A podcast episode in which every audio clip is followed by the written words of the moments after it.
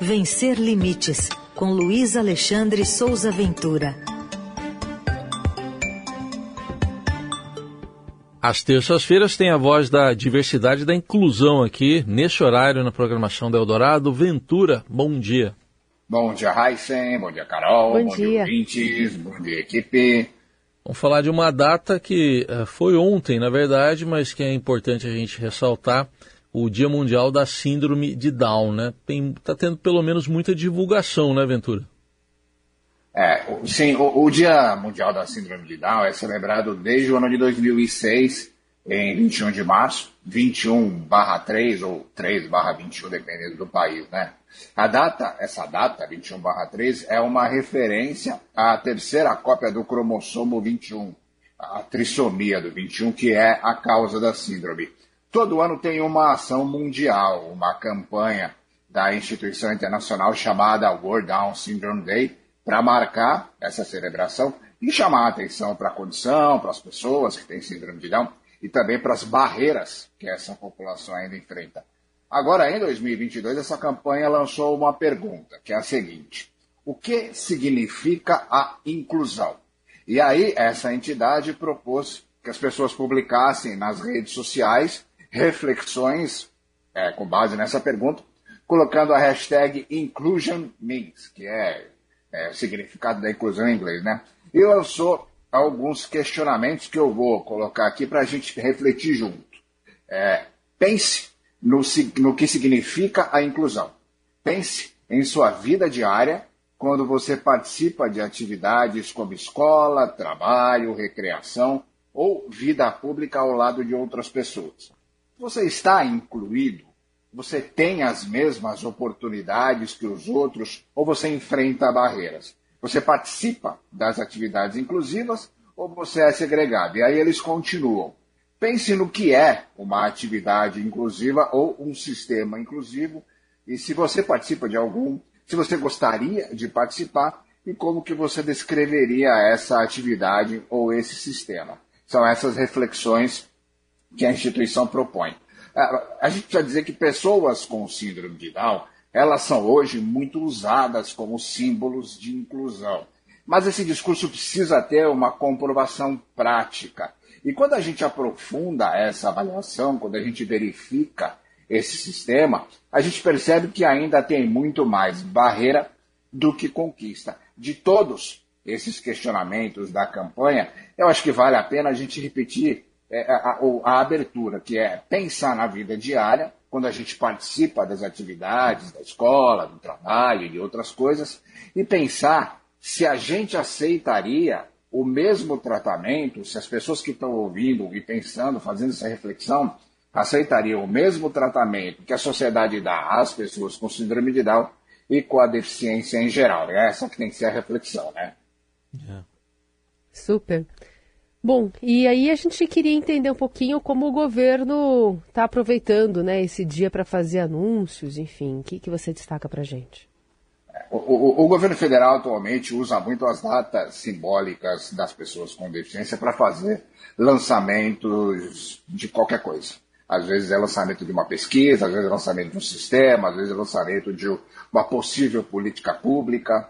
É, ontem teve um, um evento é, com o lançamento de alguns pontos que eu vou destacar dois. O primeiro é o cadastro inclusão. Esse cadastro inclusão é um sistema, como o próprio nome diz, vai cadastrar as pessoas com deficiência e cruzar esses dados com o INSS para que as pessoas com deficiência tenham acesso às políticas públicas. É, esse cadastro, segundo o governo, vai estar disponível no site, no aplicativo do meu INSS, por meio da conta do GovBR, quem usa esse sistema vai é, passar a usar por esse sistema, e é basicamente para você ter acesso a políticas públicas é, relacionadas ao INSS.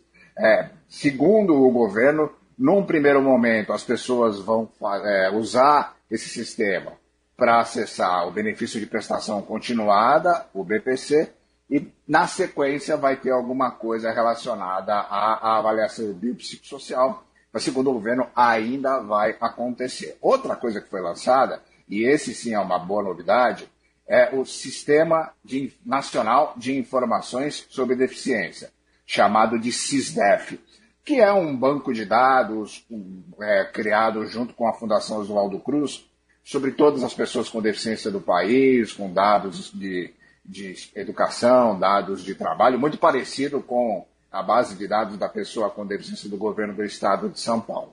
Então tem essas duas novidades, eu ainda não fiz matéria sobre isso. Vou publicar em breve uma reportagem detalhando todo esse processo.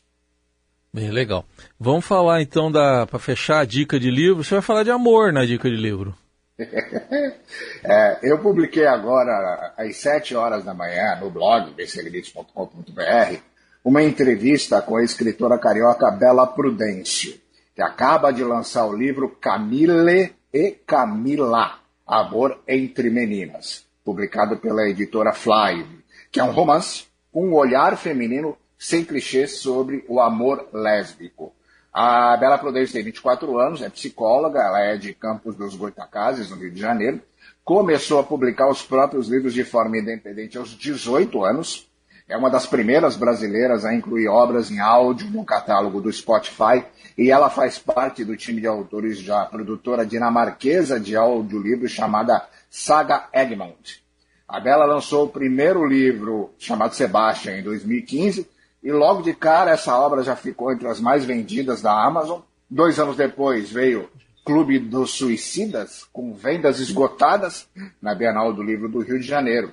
Bela é uma mulher bissexual, diagnosticada com depressão crônica, e nesse livro, Camille e Camille, ela propõe um debate sobre a autoaceitação e o cuidado com a saúde mental. Nessa entrevista que eu fiz com a Bela, ela conta de que maneira essas experiências pessoais foram transferidas para os personagens, como essas personagens expressam essas características, fala sobre as situações que as personagens vivenciam, inspiradas em momentos da vida real dela, explica como a leitura desse livro pode impactar na vida de quem vivencia as mesmas questões e como o livro pode ajudar quem busca mais informações sobre o tema, como o cuidado com a saúde mental.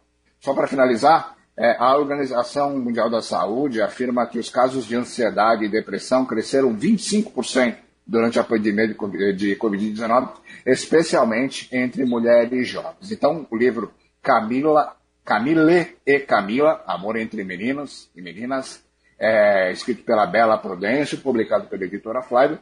O e-book está vendo, na, tá vendo na Amazon, é fácil de achar, e o livro físico está na página da editora Flávia. Todos os links, todos os detalhes estão nessa reportagem que eu publiquei agora às 7 horas da manhã no blog. Legal, tá aí a dica. Então, eu coloco meus traumas na ficção para tentar curar a mim e quem ler, né? O título aqui dessa reportagem, que tá, é a mais recente aqui, publicada pelo Ventura. Oi, Ventura. É exatamente esse. Tá bom, então. Um abraço, até terça que vem. Um abraço para todo mundo.